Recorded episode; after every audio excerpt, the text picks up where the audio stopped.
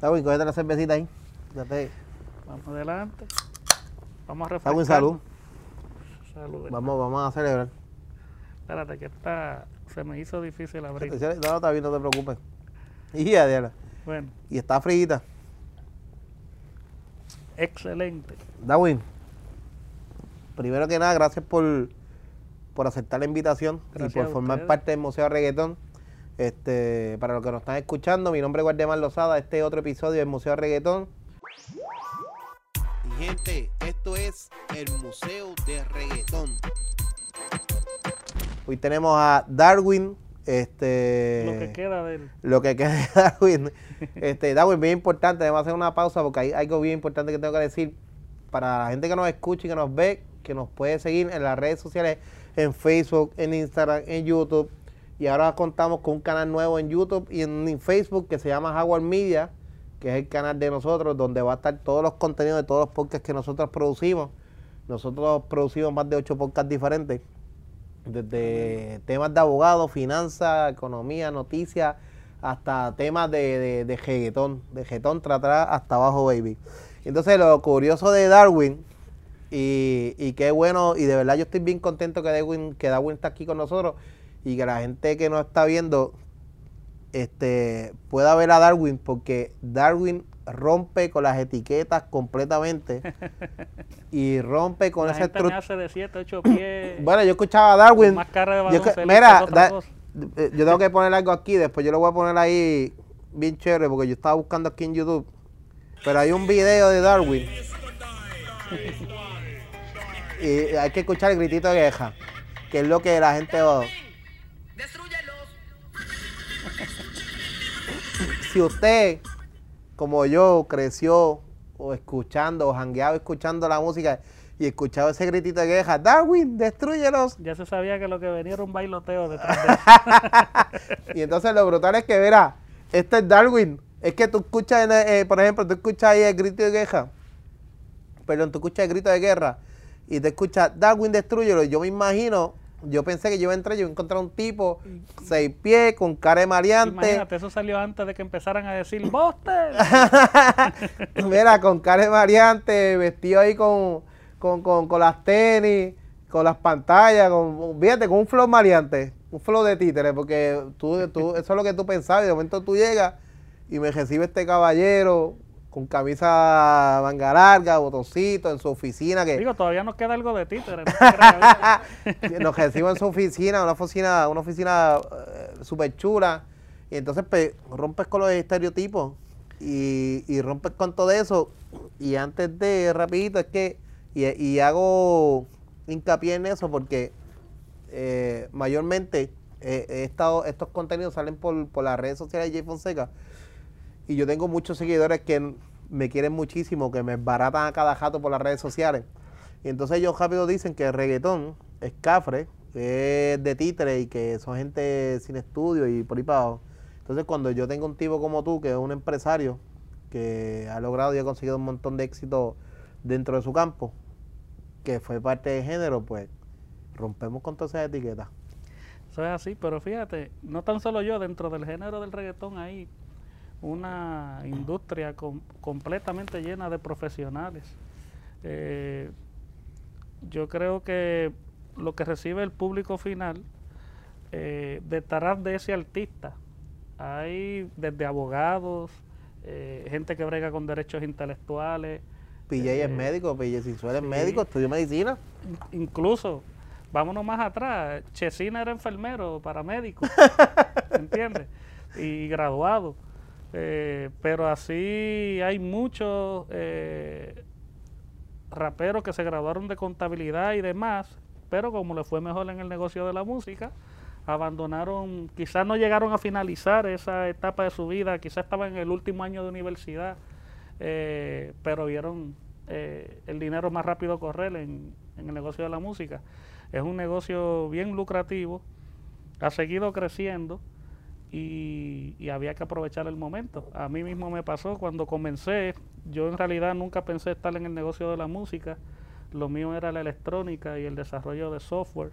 Yo tenía un taller en Carolina que reparaba televisores, equipos de carro, plantas de carro. Y ahí es que empezó a llegar eh, estos muchachos. Yo tenía como 16 años en aquella época, 1992, 93. Y me empezó a llegar este tipo de contenido que los muchachos lo grababan en radios portátiles. Incluso tú escuchabas en las grabaciones cuando pasaba una motora o algo. Eso me estás diciendo ahorita, exacto. Sí, y entonces vi una oportunidad de negocio antes que todo. Y, y entonces monté un estudio de música con los recursos que tenían en ese momento. Y lo que hicimos fue esas mismas grabaciones que ya ellos tenían en esos cassettes, pues hacerlas un poquito más profesional. Eh, se vendía en la calle, prácticamente en, las luces y demás. Como yo le reparaba los equipos por garantía a las tiendas Woolworth de Plaza Carolina, hablé con el gerente un día y le dije, contra, déjame poner una góndola aquí para vender estos cassettes y demás. Eh, habían otros que le habían hecho el acercamiento, pero él como que no se había decidido. Entonces cuando yo le hablé y tenían una relación de años, pues lo hicimos cuando esa góndola estuvo puesta en Woolworth, yo me acuerdo que los muchachos iban a retratarse allí, porque se sentían que ya éramos internacionales. ¡Wow! Llegamos a Plaza Carolina. O sea, de venderse en la luz a Plaza Carolina. Y, y recuerdo, mano, que eso entró en las tiendas, eh, empezó a hacer un boom, que hasta la policía después se tiró, confiscó los cassettes, eh, y que porque hablaba malo, eso fue un caso que se ganó eh, por libertad de expresión. Eh, pero sí, tenemos de todo tipo de historias y, de anécdotas. No, y tú sabes que a, eh, a, mí me parece bien brutal porque eso, hay, eso es igual que, que, el racismo, que todavía el tiempo que vivimos todavía existe, que es increíble que aquí lo puedan perseguir porque no tiene el mismo color de piel. Y entonces que te persigan porque la música, no sé, porque no estén de acuerdo con la música. Y, Mira, básicamente todo tiene que ver con dinero. Por ejemplo, nosotros no gastábamos 5 mil dólares en hacer un disco, 3 mil dólares y vendíamos más que discos que, que se gastaban 100 y 150 mil dólares.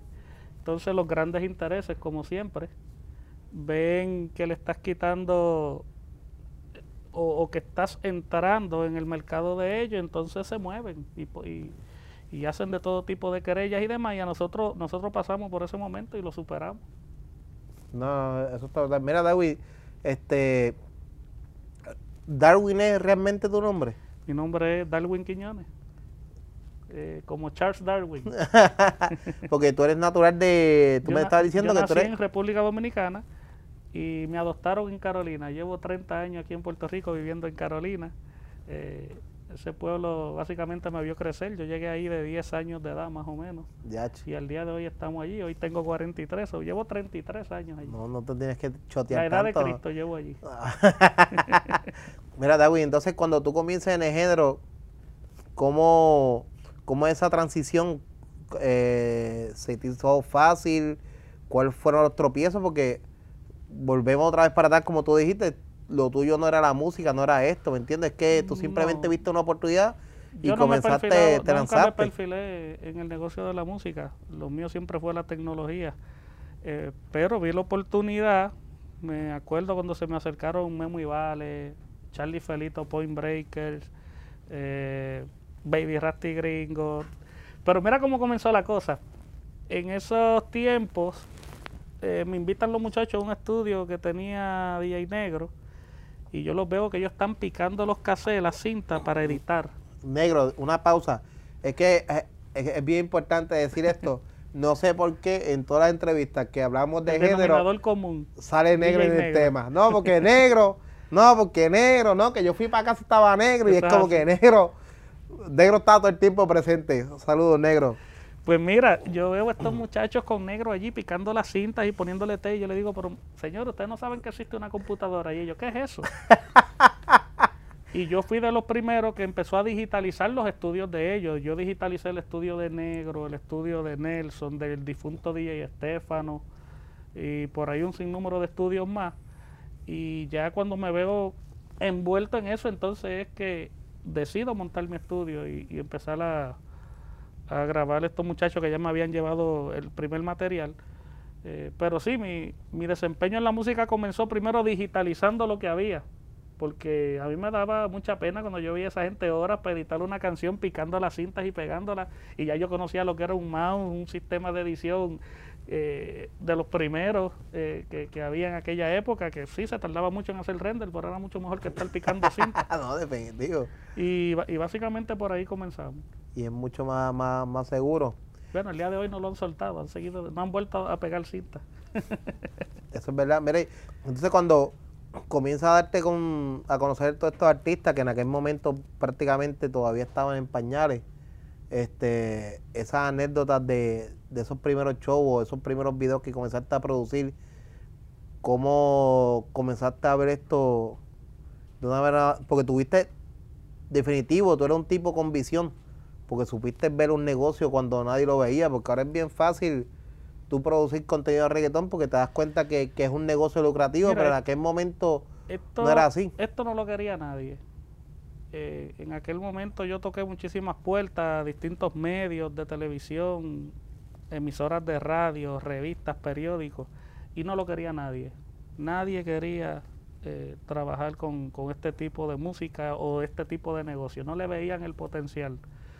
Tanto así que yo me tuve que inventar un programa de televisión para poder hacer la entrevista a los muchachos. Acuérdate que no había internet, no había los medios que tenemos hoy día, que cualquiera te hace una entrevista y se va a virar. En aquel momento eso no existía y estaba dominado por los grandes intereses, que lo que tenían eran pop, balada, Luis Miguel, aquel y el otro, y Pancho y los conejos. Entonces no dejaban entrar eh, este tipo de movimientos en esos medios tradicionales. Pues yo me inventé un programa que se llamaba Alto Calibre, el show, que lo animaba Brenda Roble, Mara y Charlie Felito de Point Breaker. Y lo hacíamos, lo hacíamos desde los estudios del Canal 24 eh, en el hipódromo. Y se hacía en vivo. Eh, ese fue el primer show que desarrollé y, y fue un foro que nació eh, para darle este tipo de entrevistas a los muchachos. Había otro programa que se llamaba In Your Face, pero ese programa no era en vivo yo decidí hacer el primer programa en vivo que se hizo de reggaetón para poder interactuar con el público y las llamadas.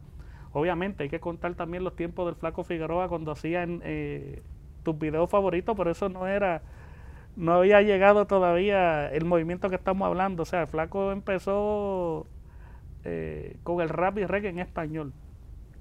Ya para el 96, eh, que sí existía este medio de TCB con el flaco y demás, entonces abro el foro del Canal 24 con un programa en vivo eh, y un poquito más producido, con más recursos, porque ese canal tenía en ese momento un poco más de eh, recursos.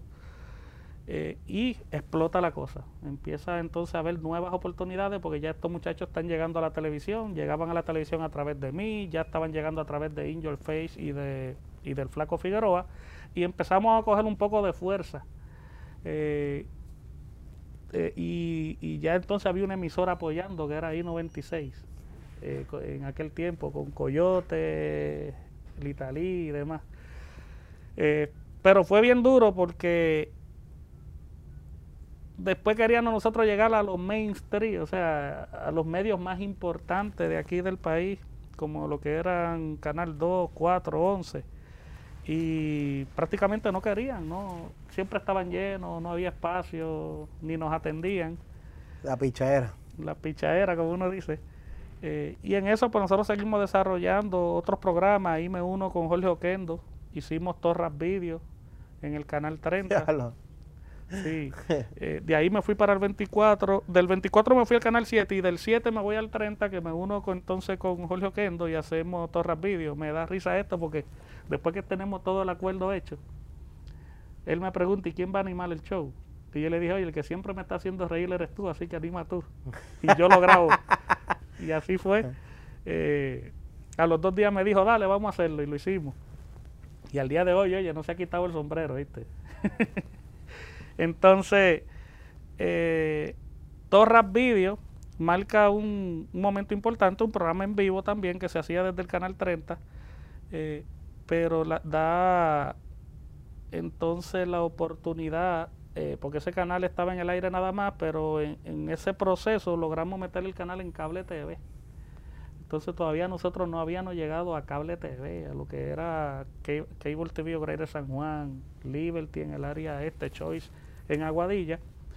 Y ahí empezamos a tener una cobertura un poco más seria.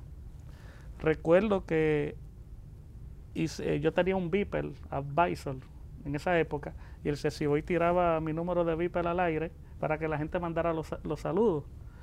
A principio llegaba un mensaje cada tres minutos. pero llegó un momento que no podíamos leer los mensajes, no había manera. De tanta gente. Y recuerdo la gente de pronto Viper me llamaron y me dijeron, mano, ¿qué es lo que ustedes están haciendo? Voy a tener que poner más personal en ese horario, mándenos saludos, hagan algo. Tú sabes que mucha gente que hoy en día tiene un feliz matrimonio fue a causa de eso, ¿viste? Porque tiras el numerito, mira, te yo, busco. Yo conozco, yo conozco dos matrimonios, nosotros somos responsables. busco chico agradable. Pues mira, después de eso, eh, entonces llegó la oportunidad de hacer solo Onder, pero a nivel internacional. Ya el movimiento había cogido ¿Qué año fue eso? O solo Onder nace en el 2002. Ya el movimiento había cogido un poco de más fuerza. Todavía aquí los medios estaban un poco receptivos, pero sin embargo ya Time Warner en Estados Unidos quería nuestro contenido, Concas, eh, la gente de Super Canal República Dominicana y demás. Y yo logro con un sistema que desarrollé, porque vía satélite era muy caro. De, yo de, como desarrollador, desarrollador de software al fin desarrollé un sistema que te voy a contar ahorita por dónde va ese sistema, porque hoy día es Nikon.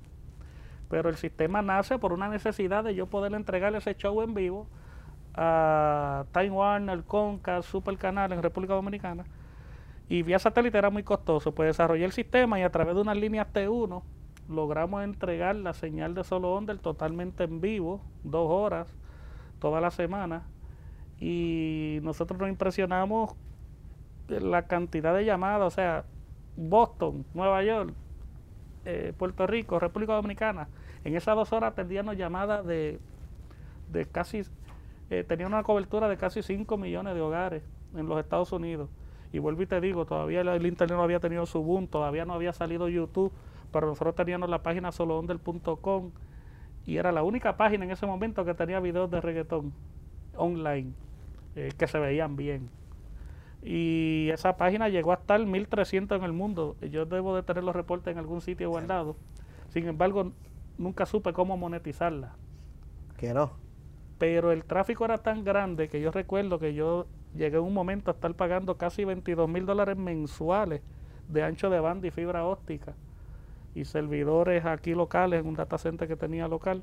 Un billete. Para poder aguantar y soportar el tráfico que tenía esa página y nunca la pude monetizar. ¿Y cómo hacías para ¿Y cómo hacías para poder mantenerlo? bueno, yo te, te lucrabas de otros trabajos. Siempre he tenido otros negocios.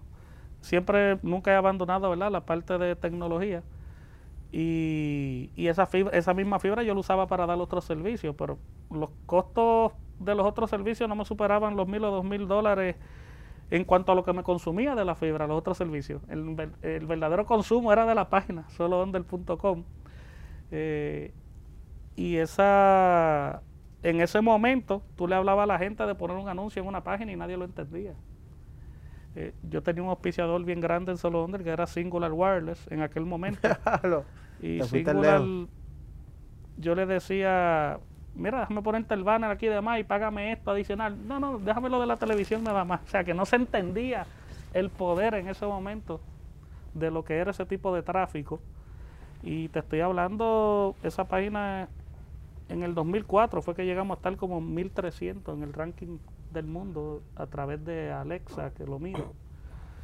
Y, y eso abrió mucha oportunidad, mucho camino, eso internacionalizó a mucha gente. Yo mismo no me di cuenta de lo que estaba pasando.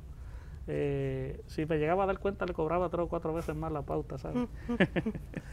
Pero sí, fuimos, fuimos prácticamente pioneros en eso de empezar a sacar televisivamente el reggaetón, el underground de Puerto Rico. Darwin, y cuando tú comienzas en el género que te convierte en esta figura de, de DJ, eh, DJ, eh, Darwin, perdón, este, ¿cuándo comenzaste a monetizar grandemente con esto? Que, comenzaste a sacarle buen dinero. En un momento dado, eh, de- como te estaba contando ahorita, llegaron unos nuevos empresarios a- al género. Unos empresarios, uno, uno le preguntaba a qué se dedicaban y todos me decían, soy empresario, soy empresario. ¿Cuál es tu negocio? No, yo soy este, comerciante. Soy comerciante. Sí, llegaron los comerciantes.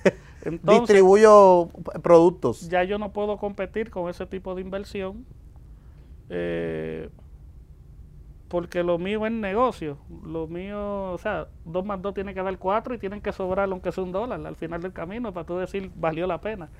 Y me empiezo a dar cuenta que esta gente invierte, pero no están esperando ni, ni, ni lo que produzca eso. Entonces empiezan a sobrepagar lo que se le pagaba a los artistas, lo que se le pagaba a los medios y demás. Y ya deja de ser un negocio lucrativo para lo que lo estamos haciendo desde el punto de vista de nosotros. Y le busco otro ángulo al negocio. En ese tiempo los CD los estaban pirateando mucho.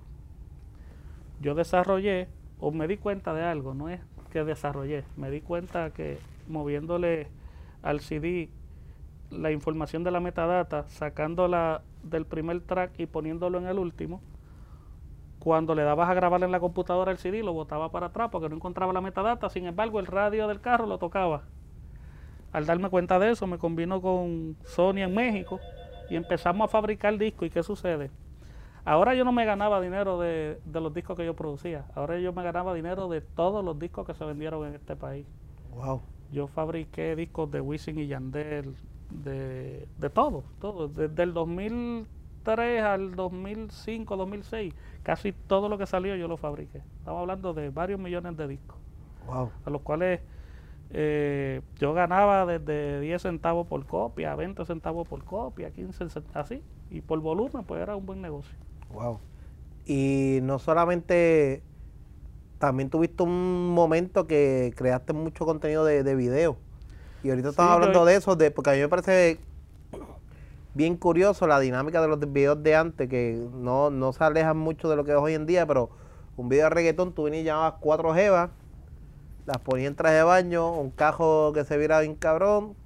La mujer siempre ha sido un elemento que funciona en cualquier negocio, y más en la televisión. La- la- Mira, mira, eh, oh, eh, eh, muchachos da- da- hay, que hacer, mira, hay que hacer un paréntesis porque eh, aquí en la producción tenemos a Missy Amber, que ustedes, ya ella es famosa porque ya yo lo he mencionado, eh, yo y varias gente más la mencionan en los podcasts, y Amber es bien feminista y defensora de los derechos de la mujer. Y cuando yo siempre digo vacilando que a mí me hace falta una jeva, una modelo aquí, ella se molesta, porque que, que no, que eso no está bien. y la- entonces, la- entonces ahora tú dices eso y, y, y que es una realidad, es una, realidad. realidad, la, la- la mujer siempre ha sido eh, algo que vende. O sea, le ven puesto algo a una mujer, ya mucha gente lo quiere. O sea, que siempre ha sido un elemento ahí. que funciona. Entonces, los raperos sabían eso. Ellos sabían que los carros bonitos ahí venden, que las mujeres bonitas en televisión venden. Y la mayoría de ellos, que eran feos, tenían que adornarse con algo bonito al lado, porque entonces eh, era difícil ver esa pantalla con estos individuos que no todos eran muy elegantes. No, no, no. No, no. Entonces, pues, eh, fue un recurso que se utilizó y se explotó muchísimo. Estoy de acuerdo con muchas de las tomas, hay otras tomas que yo no estoy de acuerdo. O sea, porque tú puedes explotar ese producto sin tener que pasar a una línea de lo vulgar y demás. Eh, pero funcionaba, funcionaba y lo seguían haciendo porque funcionaba, porque si no funcionara no lo hacían. ¿Y cuál era tu parte cuando hacías esos videos? Tú no te encargabas ni de grabar ni de editar. Sí, no, yo grababa, yo iluminaba, yo grababa, yo editaba, Tú eras el Cuca Gómez. Yo colorizaba, yo hacía de todo, sí. Yo hice sobre 400 y pico de videos musicales. Todavía, de vez en cuando hago uno que otro, me gusta la fotografía y demás. Pero son cosas que yo las aprendí por necesidad, eh, porque había que hacerlo. Y eh, eh, ahorita estuvimos hablando de los costos de un video que tú me dices que puede arrancar de 500 pesos. Mira, en esa época se hacían videos desde 500 dólares, pero se hicieron videos también de ciento y pico de mil dólares. Que ahí fue que cayó el tema de que eso eran Sí. estos inversionistas Sí, sí, que no, venían. habían- este, digo, cada quien con su negocio, ¿verdad? No, Pero no, claro, eso no es que, prueba mío, pero eh, que ellos- venían invirtiendo. venían unas inversiones serias y habían videos en aquella época bien sumamente costosos. No, bueno, un video de 100 mil pesos. Digo, no el grabé 90 y yo, te estoy diciendo que los vi, que vi la producción No, no, estoy claro, pero que digo yo, o sea, un video de esa cantidad de con dinero en cámaras aquel de momento. cine. vi, llegué a ver videos con cámaras de cine, llegué a ver videos con artistas de cine, pero de nombres serios. Y cámaras, en aquella época, cámaras 35 milímetros, cámaras Panavisión, que esas cámaras nada más las alquilan, no las venden y te cobran 3 y 4 mil dólares el día. Diablo. Y te las alquilan con el operador. O sea, todo eso yo lo vi aquí. Todo eso. Puerto Rico nunca ha estado atrás en eso. ¿no? Aquí nosotros hemos hecho de todo. Mira, Darwin, entonces, ¿en qué momento? Y no es que se acaba, porque eso fue lo que estaba hablando contigo ahorita. No es que tú dejas de trabajar en la música, porque ahora mismo estamos aquí en, en tu oficina y, y, nos, y nos enseñaste un, un estudio de grabación que tiene, que está súper brutal, pero ya yo dejo de escuchar el grito de guerra de Darwin, ¿me entiendes? Y ya yo no veo tanta exposición de Darwin en la música del género. Mira, hace algún tiempo eh, no exploto mi nombre comercialmente dentro del negocio de la música, aunque siempre me he mantenido dentro. Eh, y eso pues tiene su razón de ser. Eh, yo en un momento dado seguí desarrollando lo que había parado de hacer porque me estaba yendo muy bien en la música. Y, y, y, yéndome bien en la música, tuve que detener un poco ese negocio porque mi ambición siempre era otra. Y es más el negocio de las telecomunicaciones. Eh, o sea, que yo no me retiro de la música porque me empezó a, de, a, dejar menos dinero, ¿no? Al contrario, cuando mejor me estaba yendo, yo tuve que eh, ponerle una pausa porque en realidad no era lo que yo quería hacer, eso fue un accidente. Y, y entonces, pues, con el dinero que gané y demás, y, y junto con un socio que conociste ahorita, y otros inversionistas, otro grupo de inversores que trajimos ahora, pues entonces estoy desarrollando lo que es Nikon, es una empresa de telecomunicaciones, un servicio de cable TV a través de internet, sigue relacionado ¿verdad? al entertainment business. Eh, pero me inclino más por ahí, entonces estarme promocionando como en aquella época, Darwin Destruyelo y demás, pues no es muy compatible con el negocio que estoy tratando ¿verdad? De, de echar a florecer hoy día.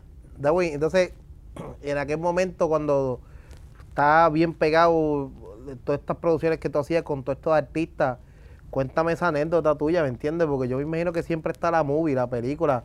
Porque, por ejemplo, yo, yo hace poco entrevisté a, hace poco, no hace bastante tiempo, a, a Harry Entertainment, que yo sé que son panas, y Harry me hizo historias de cuando él iba con Héctor Fader para pa los paris, o cuando iban a ciertos sitios, ciertos lugares, la película, todo todo lo que había detrás de, de, de cámara, todo lo que pasaba, todo este ambiente. Mira, se, anécdotas wow. así que te acuerdes Hay sin miedo, ¿viste? Muchísimas Digo, que no te vaya a costar un divorcio o algo así. O... No, no, no. Pero hay, Porque la otra vez Harry se tiró hay una anécdotas que... más peligrosas que eso. o sea, desde ver un chamaquito de 8 años yéndote a pedir que lo grabes en, sin lleg llegar sin los papás ni nada, con un revólver enganchado, con 8 años, ¿En serio? pidiéndote una oportunidad para grabarle en el estudio, pero ven acá. ¿En serio? ¿Dónde están tus papás? Con, con un revólver. Con de... un revólver, o sea, se ha visto de todo en este negocio. David, fueron, fueron buenos años. Mira, eh, sí, no puedo decir que no. Eh, el negocio de la música, yo te puedo decir que al día de hoy, eso está a punto de cambiar, pero al día de hoy es el negocio que más dinero me ha dejado. Eso está a punto de cambiar. Es, un es una industria muy grande, es una industria que ha seguido abriendo espacios, sin embargo. Eh, yo sigo trabajando para traerle al negocio de la música un poquito más de igualdad. Te explico. Yo tenía discotecas, tenía Monigan en Isla Verde y una vez se metiera la gente de ASCA eh, para que le paguen las licencias por poder tocar música. Yo no sabía que eso existía, que por tú tocar música en un sitio tú tenías que pagarle una licencia. Yo pensé que la regalía era, no llegaban a ese punto. Pues mira, hago el contrato con ellos, les empiezo a pagar las licencias y eh, al año pido un reporte a ver dónde el dinero que yo estoy pagando, a quién se lo están dando. Oye, me llega en la lista que si Beyoncé, que si aquel, que si el otro. Yo mandé a buscar al tipo que se llamaba Miguel algo, no recuerdo el nombre. Y le digo, oye, yo necesito una explicación aquí, porque yo te voy a decir una cosa. Si yo toco Beyoncé aquí, la discoteca me caen a palo y se vacía. Eso no es lo que se toca aquí. ¿Cómo tú vas a decir a mí que el 50 y pico por ciento de lo que yo he pagado se lo adjudicaron a Beyoncé? Entonces el individuo viene y me dice, ah, pues dame tú la lista de quiénes son los que tú toques. Yo digo, o sea, ¿dónde está el mecanismo de ustedes eh, para distribuir todos estos millones de dólares que ustedes están recogiendo de, vamos a hablar de Puerto Rico nada más, por no decirte del mundo entero? Y entonces vi el titubeo y demás, y me pusieron a hablar hasta con un abogado de ellos, porque yo estaba molesto por esa situación. Y hoy día la música latina deja mucho dinero, pero te garantizo que pudiese dejar mucho más si eh, existieran unos eh, medidores que pudieran fiscalizar más lo que están haciendo esas grandes empresas. Eh, y yo me estoy encargando de desarrollar un software que va a medir ese tráfico en internet, esos playback, para entonces nosotros poder eh, demostrar que el movimiento es mucho más grande de lo que están reportando. Eh, porque al día de hoy sí es un negocio millonario, pero pudiese ser mucho más. Y creo que por mucho tiempo le han estado robando a muchos de estos talentos puertorriqueños y dominicanos y colombianos eh, porque siempre quieren mantener el negocio americano por encima. Imagínate que un día ellos reporten que la música latina se les fue aunque sea un chip por encima, eso es algo serio. Ellos no van a permitir eso, a menos que desarrollemos la herramienta que fiscalice que así es que está pasando. Porque hay muchísimas canciones que se van por encima de los éxitos americanos. Te hablo a nivel en español. Darwin, este, y actualmente guarda algún tipo de relación con, con los artistas de aquel momento con todos, prácticamente con todos. Y cuando te hablo de relación, no es relación de que tengo que estar hablando con ellos todos los días. A veces pasan cinco años que no nos vemos y nos encontramos en un avión y, el cariño sigue igual, intacto. ¿Te, sorprende cómo, cómo ha crecido el género? No, no me sorprende. Trabajamos para eso. No me sorprende. Lo que me sorprende es lo que te acabo de decir, que los grandes intereses no lo han permitido que crezca aún más. Y la última pregunta, este, ¿Te ha pasado que, por ejemplo, y esto yo lo hablé la otra vez con Negro y con DJ Chiclin también, que a veces gente como yo, que crecimos escuchando todas estas, canciones y todas estas producciones, no, no, antes no había la facilidad de ahora de ponerle una cara a una voz, ¿me entiendes? Y antes, pues tú escuchabas, qué sé yo, a Chesina y tú no te imaginabas cómo era Chesina porque si tú no, a menos que tú lo vieras en un video, pero no, había la facilidad de ahora. Y, y, pues entonces, y antes, como, como hablamos también ahorita, antes el artista era el DJ, el que lo producía, el cantante. Como hablamos que era DJ negro, pero dentro del CD habían 22 más, entonces tú nada más te, podías memorizar DJ negro. Es, la cosa, exacto. Entonces, DJ negro era el artista. Pero entonces, ahora digo yo, eh, a donde quiero llegar es como ¿Te ha pasado que estás en algún lado y de momento sale la conversación y te dice, no, yo soy Darwin, el que, el que mencionaban, Darwin, Darwin Destroyer, y como que la gente, Mira, como que, diablo, eres tú, que sea. no, ¿no te ha pasado eso? La misma reacción que tuviste Ajá, que tuve yo.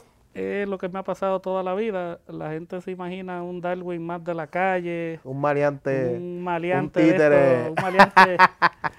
un titerongo. Un títere. Eh, que sí, siempre todos los que nos creamos de Carolina tenemos algo de titeraje, pero no a ese nivel. Carolina en la casa. Carolina en la casa, lo llevamos en la sangre y, tremendo pueblo, eh, gente bonita. Pero sí, me pasa mucho, eh, especialmente cuando daba mi tarjeta de crédito en alguna tienda o algo, cuando estaba sonando duro ese nombre, la gente veía a Darwin me decía, y te miraban. Pero tú eres Darwin y yo, ¿qué Darwin? destruyelo.